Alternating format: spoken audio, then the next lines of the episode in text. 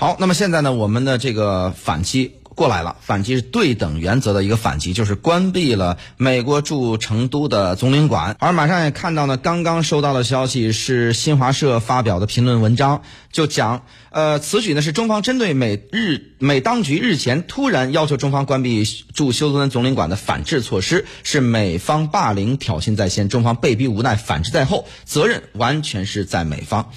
好了，那么就是说到在呃面对这么一个反制的措施之后，那么美国啊，它会有一个怎样的一个反应？那么是否会使得美国冷静下来呢？有关这方面内容，我们来听一下在凤凰城现场的美国亚利桑那州立大学副教授吴旭先生来听一下他的分析。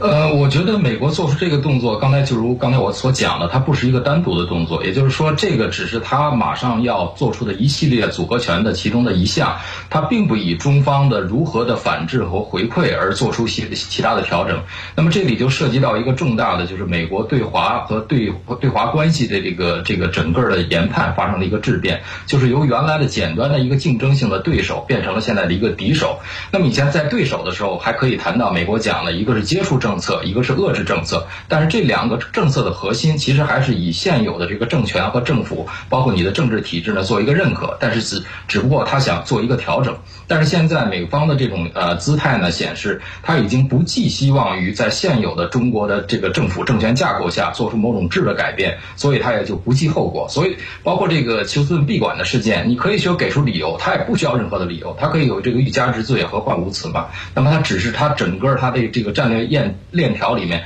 不断的极限施压，然后逼迫中国出招，然后最后引发美国的一个强烈反制的一个我觉得重要的一步。好，那么现在就有一个问题了，就是说，如果是美国铁了心了要打压中国的话，呃，那么接下来的举动是否会从政治挑衅上升到军事挑衅呢？我们继续来听一下在凤凰城现场的吴旭教授的分析。